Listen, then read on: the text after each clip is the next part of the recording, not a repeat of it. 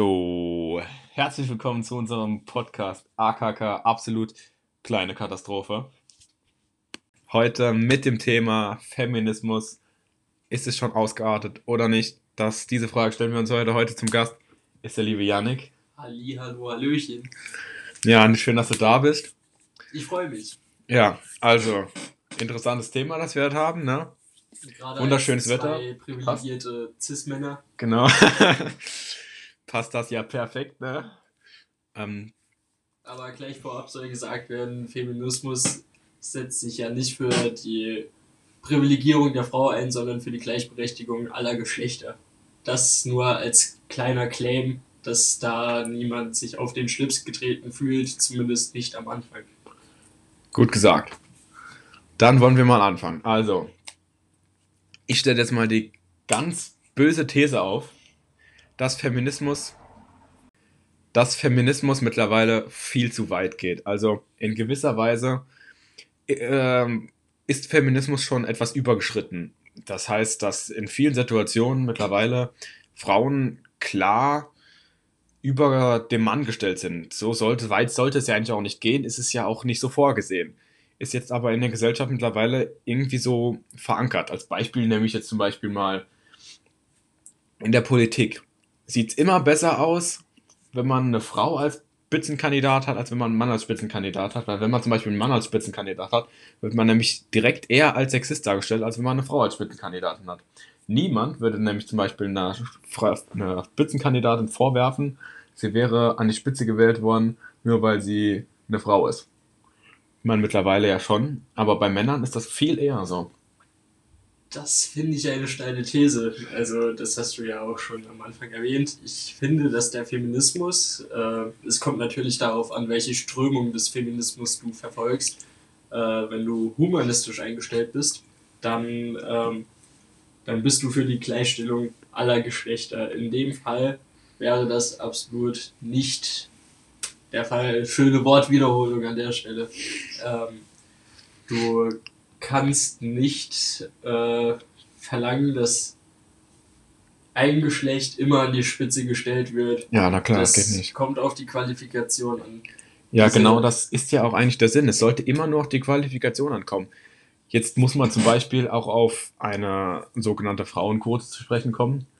Da soll ja eine gewisse Anzahl oder eine gewisse Quote an Frauen in zum Beispiel hohen Vorstädten von jetzt zum Beispiel hohen börsennotierten äh, Banken oder Unternehmen sollen dort vertreten sein. Die Frage ist, sind da nicht unterqualifizierte Frauen teilweise über, also über andere Männer gestellt, die vielleicht mehr qualifiziert wären, nur um dann die Quote zu erfüllen. Dann müsste es ja in gewisser Weise auch eine Männerquote geben, weil es gibt, ja, irgendwann könnte es dann dazu kommen, dass mehr Frauen als Männer sind. Das ist natürlich nicht schlecht, aber wenn es dann halt ein Dauerzustand wird, ist es nun mal auch nicht richtig. Ja, du musst es aber so sehen, dass die Frauenquote am Anfang etwas Gutes bewegen wollte, dass man eben Frauen in Führungspositionen reinbringen kann, reinschleusen kann. Dass das jetzt vielleicht der falsche Weg zum Zweck ist, äh, ja, mal lässt sich auch nochmal drüber streiten. Ich denke, dass die Ursprungsdebatte darüber ging, über die Vereinbarkeit von Familie und Berufsleben beziehungsweise der Karriere. Und da ist es wichtig, die meisten äh, Vorstandssitzende sind in Vollzeit tätig und nicht in Teilzeit.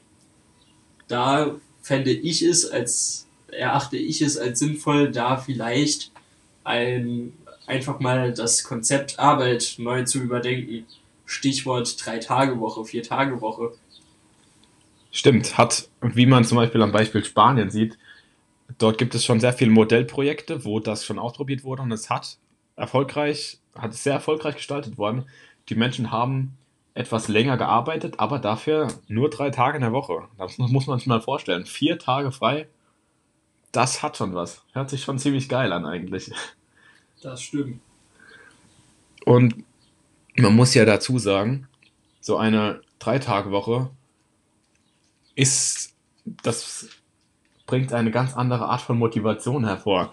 Ich meine, man muss sich mal vorstellen, man kommt montags in die Arbeit, man weiß, dass Mittwochs der letzte Arbeitstag ist und Donnerstags ist schon frei. Das ist, das steigert irgendwie die Motivation ungemein. Vor allem, klar, man arbeitet dann ja länger, teilweise möglicherweise sogar bis um 20 Uhr. In gewissen Berufen macht man das aber sowieso schon. Ich spiele jetzt auf Schichtdienste an oder auf ähm, ja, Krankenhaus vor allem oder auf zum Beispiel Mitarbeiter in Stadtwerken arbeiten ja auch ewig lang. Ähm, aber hat ja nichts dem Thema zu tun. Ähm, genauso wenig wie die drei Stunden Woche, wie die drei Tage Woche eigentlich hat auch nichts mit dem Thema zu tun. Das war aber ein möglicher Lösungsweg zu diesem spezifischen Thema der Stimmt, Frauenquote. Ja. Genau. Ähm, aber Alltagsfeminismus zum Beispiel. Ähm, ich höre immer wieder in meinem näheren Umfeld, dass sich Leute negativ gegenüber dem Gendern aussprechen, weil ihnen das generische Maskulinum ausreicht. Ich muss vorab sagen, ich war am Anfang auch kein Freund vom Gendern, weil es äh, für mich auch wie die Alltags, äh, die Alltags, in Anführungszeichen, Ausreden waren. Ähm, zum Beispiel, dass der Redefluss gestört werden würde oder die Sprache verändert werden würde. Das stimmt teilweise, aber man muss sich eben vor Augen führen, dass sich Sprache immer verändert und auch ähm,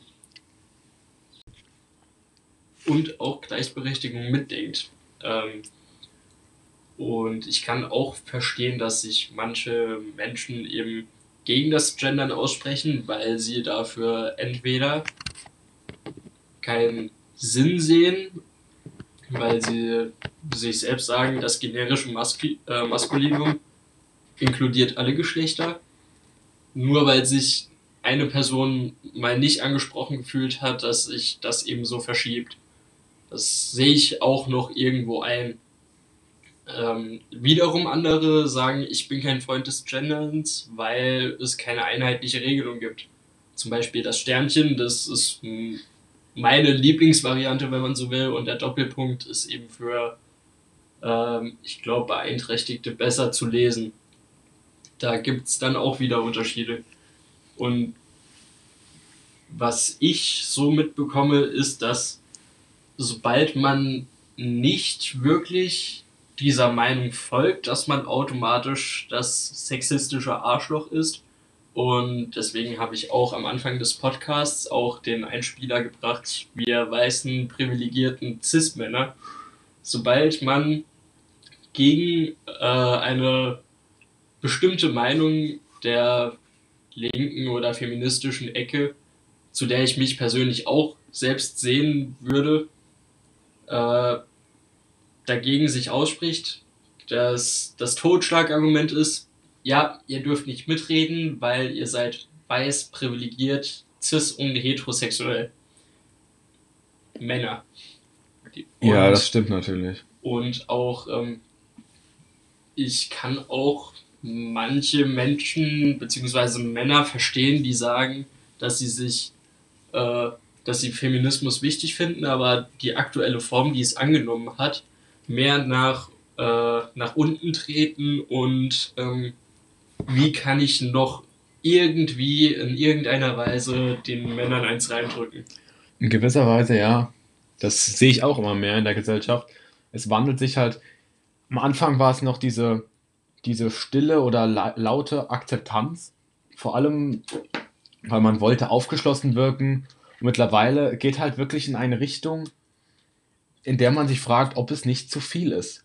Weil man bekommt, man wird über den Mund gefahren, weil man, weil man nicht sich schnell genug an die sich unglaublich schnell ändernde Sprache anpasst, was unglaublich schwer ist natürlich. Ich meine, wenn man sich überlegt, wie viele neue Geschlechtspronomen oder Binärpronomen oder wie auch immer es das heißt, es jetzt mittlerweile gibt. Ich meine, ich spreche davon, Xia, Xies und es gibt ja unendlich viele, weil jeder darf ja natürlich das Geschlechtspronomen benutzen, das er möchte. Allerdings finde ich es schon fast arrogant anzunehmen, dass automatisch jeder davon da wissen muss, welche Geschlechtspronomen er bei jedem benutzen muss. Weil die Welt ändert sich, klar. der, es ist auch in Ordnung, es ist auch nur völlig richtig, dass jeder so sein kann, wie er will. Allerdings finde ich es schwierig, davon auszugehen, dass sich jeder direkt ändern kann. Es ist einfach nicht möglich. Ja, ähm, dazu soll aber auch gesagt sein, dass die meisten Menschen, die nicht binär sind, äh, dann freundlich darauf hinweisen, okay, das sind meine Personalpronomen und das ist mein Name, sprich mich bitte so an, äh, dann ist eigentlich alles gut, dann spricht man die Person mit diesen Pronomen an oder dem Namen oder sagt einfach, hey, willst du mit ein Trinken gehen oder sonst irgendwas. Also man, man macht sich da selbst zu sehr, zu viel Druck. In gewisser Weise geht man doch dann eigentlich seinem Problem aus dem Weg. Aber das ist ja auch nicht richtig. Äh, inwiefern? Ja, wenn man die, Prono die Geschlechtspronomen einfach weglässt, dann nimmt man ihnen ja auch die Möglichkeit zur Entfaltung in gewisser Weise. Ich meine damit, dass wenn man zum Beispiel Geschlechtspronomen benutzen würde, dann würde man darauf hinweisen, dass man die Menschen als das akzeptiert, was sie sind. Die Sache ist, wenn man sie wiederum weglässt, zeigt das natürlich auch, dass man einen als ganz normalen Mensch behandelt. Ist ja auch richtig. Ja, aber du, du brauchst ja, in dem Fall du brauchst du ja schon eine gewisse Grundakzeptanz oder eine Freundschaft gegenüber dieser Person. Natürlich, ja. Dann, dann wirst du ja die Pronomen dieser Person ja schon zwangsläufig wissen und ähm, so, wenn du dem Thema nichts mehr beizufügen hast, würde ich gerade weitermachen mit dem Thema Klar, der ja. abweichenden Meinung. Ähm, ich finde auch, dass manche, also die Instagram-Seite Feminist ähm, schlägt teilweise auch in den radikalen Feminismus über, wo dann auch eben der, der Kampfspruch in Anführungszeichen lautet, ähm, No Uterus, No Opinion. Und das lässt sich mit unserer Verfassung eindeutig nicht vereinbaren. In, in keinster Weise. Und das, das meine ich mit der äh, weißen, heterosexuellen Cis-Männerschaft, die privilegiert ist und dazu keine Meinung haben darf, weil man habe ja keinen Uterus. Wobei es dieselben Menschen sind, die sagen, ja, du weißt nicht, was in der Hose des anderen ist, bitte sprich doch die Pronomen richtig aus. Und ähm, ich zum Beispiel finde die, da gab es ja eine große Aufruhr mit der Pille für den Mann und die Pille für die Frau. Kann ich verstehen, gar keine Frage. Äh, wenn ich sage, ich persönlich äh, halte von Hormon, äh, hormoneller Verhütung nicht allzu viel, weil so schädlich auf den Körper reagiert, dann, dann will ich der Messias und mir wird eher Gehör geschenkt, als wenn irgendjemand sagt, ja, ich finde es persönlich äh, mit Pille angenehmer zu verhüten äh, und finde es gegebenenfalls äh, in einer Partnerschaft ohne Kondom auch irgendwie reizvoller. Dann wird ja persönlich nicht so viel Wert darauf gelegt und dann heißt es, ja, ähm, nee, du, du darfst da keine Meinung zu haben. Und das finde ich arg gefährlich. Ja, stimmt, das ist ein Riesenproblem. Da wird nämlich automatisch die Gesellschaft polarisiert und die, ich nenne es jetzt einfach mal abgekürzt, Cis-Men, Cis-Männer, werden dadurch einfach herabgestuft. Und das ist nichts anderes als eigentlich Sexismus, ja. Nichts anderes als Sexismus. Nur halt in die genau andere Richtung, wie wir es gewöhnt sind.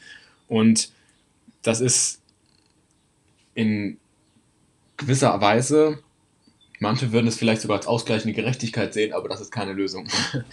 Und klar, man muss darauf achten, dass auch für Männer zum Beispiel so Verhütungsmittel wie die Pille gefunden werden. Allerdings muss, was das angeht, noch sehr genau geforscht werden, weil das männliche Geschlechtsorgan ist einfach ganz anders aufgebaut als das weibliche. Und man weiß ja nicht, wie die Pillen so miteinander wirken. Ich meine, wenn man sich anguckt, was bei der Pille passieren kann, das ist ein erhöhtes Thromboserisiko und es sind einfach Fremdhormone, die in den Körper zugefügt werden. Und das kann vor allem bei jungen Personen schwerwiegende Folgen haben. Sehr schwerwiegende Folgen. Und da muss man immer abwägen. Auch, ich meine, viele Frauen sagen ja auch, dass sie die Pillen nicht nehmen wollen, aus genau diesen Gründen. Und ich denke, dann sollte man auch, man sollte den Männern das ganz klar anbieten. Aber ich habe so die Befürchtung, dass das dann dahingehend abschweifen könnte, dass das für die Männer so als moralische Pflicht von der Gesellschaft angesehen wird. Und das wäre so meine Befürchtung dahingehend. Also um Gottes Willen, ich möchte hier niemandem seine Meinung äh, aufzwingen oder absprechen oder sonst irgendetwas. Ich finde nur die, den Schlagabtausch äh, zwischen Feminismus und patriarchalem äh, strukturellem Missbrauch finde ich einfach wirklich besorgniserregend. Also ähm, auch äh, wenn ich mir irgendwelche Info-Posts ansehe, ähm, wird immer über Männer, Männer-Sternchen, aber überwiegend über Männer geschrieben. Männer seien Vergewaltiger. Klar, es gibt auch ähm, Posts, da heißt es dann VergewaltigerInnen sind VergewaltigerInnen. Ähm, aber diese Posts sind ja immer noch vorhanden. Das heißt, irgendjemand hat es nicht verstanden. Und diese, da wünsche ich mir auch, äh, dass wenn ich mich äh, für den Feminismus äh, stark mache, dass ich dann auch, ähm, dass wenn ich mich für den Feminismus stark mache, dass sich da auch von der Seite des Feminismus, den ich unterstütze, dass da auch eine klare Distanzierung erfolgt, weil ich als Mann oder ich identifiziere mich als Mann und dafür kann ich eindeutig gar nichts, ähm, dass ich in einem patriarchalen äh, Rollenverhältnis aufgewachsen und groß geworden bin. Dafür kann niemand was. Ich persönlich kann nur dafür sorgen, dass dieses, äh, dieses traditionelle Rollenbild vielleicht ein bisschen aufgebrochen wird. Ich persönlich verkörper auch einige Seiten der toxischen Maskulinität, wenn man so möchte. Das ist auch ein Streitthema. Ich finde es nicht, äh, also die, die toxische Männlichkeit finde ich nicht gut. Also dieses breitbeinige Macho-Getue, ähm, das, das muss nicht sein. Es muss auf einen respektvollen Umgang miteinander Wert gelegt werden. Und also man merkt auch, dass dieses Thema, diese Thematik gar nicht so einfach ist. Deswegen habe ich auch öfters mal diese kleinen Durchhänger. Ähm, die toxische Maskulinität kann in keinem Fall wirklich gesund sein. Das sagt ja allein schon toxisch aus oder toxic, wie auch immer ihr das für richtig empfindet, aussprechen zu wollen. Allerdings finde ich es falsch, dass man jeden einzelnen Charakterzug einer Person auf toxische Männlichkeit zurückführen möchte, weil es gibt ja auch Frauen oder Cis-Frauen. Toxische Weiblichkeit. Die gibt es bestimmt auch, aber die wird nicht so oft. Äh, genau, die wird nicht angesprochen, weil es ein unangenehmes Thema ist und in der Gesellschaft nicht so angesehen ist. Ja, das glaube ich jetzt eher weniger. Es, es geht ja bei toxischer Männlichkeit wirklich um das Patriarchale, also dass äh, Männer nicht weinen dürfen oder so etwas. Ähm, Worum geht es dann dabei, wenn man sagt, Frauen dürfen zum Beispiel nicht auf dem Bau arbeiten oder so? Es gibt ja auch das Bild. Frauen sollen nicht auf dem Bau arbeiten, Frauen sollen nicht die schwierigen Hausarbeiten machen, zum Beispiel sowas wie aufs Dach steigen, um die Fernsehantenne zu reparieren oder so. Genau, das ist eben dieses Patriarchale, was ich schon angesprochen habe. Die eine Gesellschaft geprägt und dominiert von Männern. Und nachdem ich jetzt meinen Faden ein wenig verloren habe, probiere ich mich ein wenig zu retten. Ähm, Gerade so. Die, man kann nicht immer auf toxische Männlichkeit rückschließen. Das funktioniert schlicht und ergreifend nicht. Es gibt Charakterzüge, die eben auch auf Frauen zutreffen, die bestimmt auch toxisch sind, aber eher dem männlichen Spektrum zugeordnet werden. Ich zum Beispiel habe Spaß an handwerklichen Dingen. Weil, nicht wirklich, weil ich es irgendwie von klein auf gelernt habe oder ähnliches, sondern weil es mich einfach interessiert. Macht es mich jetzt toxisch männlich? Ich glaube ja weniger. Es soll jeder machen, worauf er Lust hat, worauf er Spaß hat, etc. Nur ist es der falsche Weg, direkt irgendwem etwas zu unterstellen. Also dass dir diese Verhaltensweise, die du an den Tag legst, die ist toxisch männlich, das geht gar nicht. Reflektier dich doch mal selbst. Und jetzt würde mich einfach mal deine Meinung zu dem ganzen Thema interessieren. Ja, also meiner Meinung nach ist das natürlich, was du sagst, vollkommen richtig. Man sollte nicht Menschen nach einem bestimmten Anschauungsbild bewerten. Es ist allerdings schwierig, es wird ja auch von Situation zu Situation muss man das natürlich auch wieder anders sehen, weil jede Person ist in der Ausübung ihrer eigenen Vorstellung von dem Bild, was man selbst hat, auch nochmal anders. Das heißt, jeder Mensch sieht auch ein toxisches Männlichkeitsbild anders und jeder sieht auch ein toxisches Weiblichkeitsbild anders. Deswegen finde ich auch das schwierig, das in zwei Lager so, ich finde, das ist sehr schwammig. Weil mittlerweile überkreuzt sich das ja immer mehr und das toxische Männlichkeitsbild wird ja immer mehr aufgelöst, genauso wie das toxische Weiblichkeitsbild.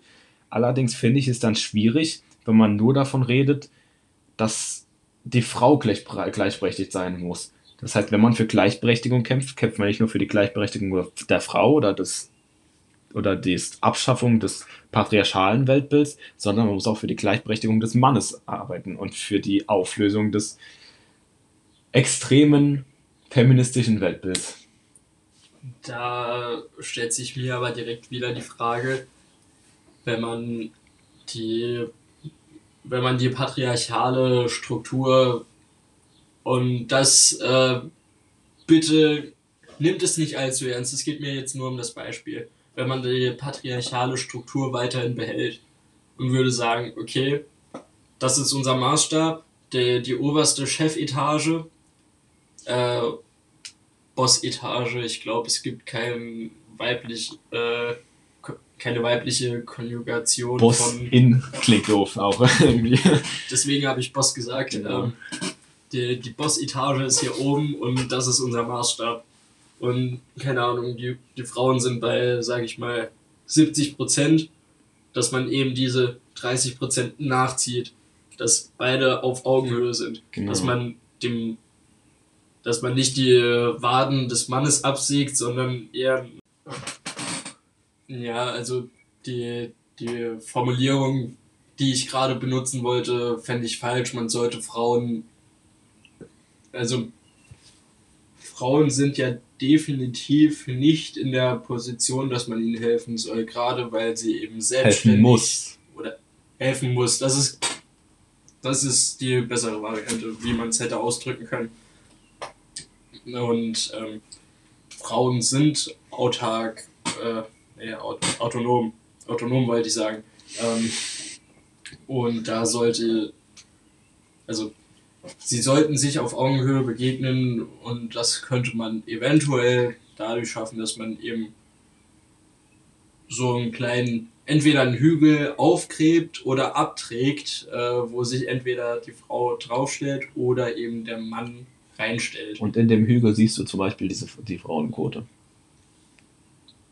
Hm, ganz schwieriges Thema. Also, ähm, die Frage ist, wenn man einen Hügel für sie gräbt, dann hilft man ihnen ja wieder. Das heißt, sollte man nicht dafür sorgen, dass die Frauen das selbst hinkriegen? Die Frage ist, wie macht man das? Indem man Frauen Gehör verleiht in zum Beispiel Parteien oder in okay, was, was braucht ihr? Oder gehen wir doch einfach mal von der aktuellen CDU aus. Die CDU wird zwar unglaublich viele Einbuße haben, aber der aktuelle Parteichef ist Armin Laschet. Wenn Armin Laschet jetzt, ähm, sagen wir mal, in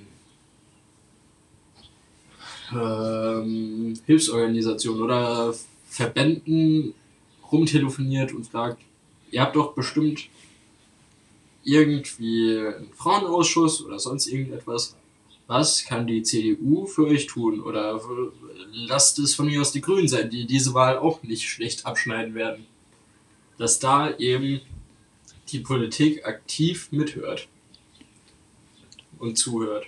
Ja, das ist tatsächlich eine sehr gute Idee. Es gibt ja auch schon sehr viele Organisationen, die dafür eigens gegründet worden sind. Es gibt ja auch immer mehr die Initiative der Frauenhäuser, die zum Beispiel Gewalt gegen Frauen vorbeugen soll, dass sich halt Frauen dort auch zu einen sicheren Rückzugsort haben. Die Sache ist, so etwas gibt es für Männer nicht. So etwas gibt es auch viel zu wenig noch für Kinder. Für Kinder, die haben sowas auch viel zu wenig. Aber können Kinder nicht mit ins Frauenhaus gebracht werden? Das können sie, ja. Die Frage ist, was ist, wenn die Gewalt von der Mutter ausgeht? Oder von beiden Elternteilen? Oder die Mutter sich nicht traut? Und das finde ich interessant, dass hier schon in dem Gespräch, äh, wir haben das, die Rolle vor Augen, dass die Gewalt nur von Männern ausgehen könnte, weil es gibt ja gar keine Alternative. Haben wir schon mit der Thematik des Vergewaltigers, genau. Genau. Und das zeigt ja auch, dass Sexismus auch ganz unterschwellig, also unterschwellig in jedem von uns verankert ist. Und das finde ich auch mega interessant. Genau, dies ist dieses, dieses, einfach dieses Vorgeprägte. Ich meine, man muss sich mal vorstellen, als kleines Kind sieht man einen Jungen, der auf einem Pferd reitet. Wie, das ist, das kommt einem schon in den Sinn, dass das einfach nicht normal ist. Ich meine, das als Erwachsener weiß man ja klar, das ist ganz normal. Es ist nur einfach, es sind nur einfach weniger Jungs, die sich für diesen Sport begeistern. Aber als kleines Kind sieht man das schon fast als abnormal an. Weil es nun mal ein Frauensport ist. Oder genauso wie beim, wie beim Ballett. Oder wie beim, beim, beim Fußball nie Frauen sieht. Also mittlerweile hat sich das ja, ich meine, so als kleines Kind sieht man okay. das so. Und das zeigt ja schon, kleine Kinder spiegeln immer eigentlich die oberflächliche Meinung der Gesellschaft dar. Sie sind halt ehrlich und haben noch nicht so diese moralischen, diese moralischen sie haben noch Hintergründe. Filter. Genau, ja, sie haben noch keinen moralischen Filter, nennen wir es so. Und da zeigt sich schon, wie tief verankert in, auch in unserer Erziehung der Sexismus schon ist.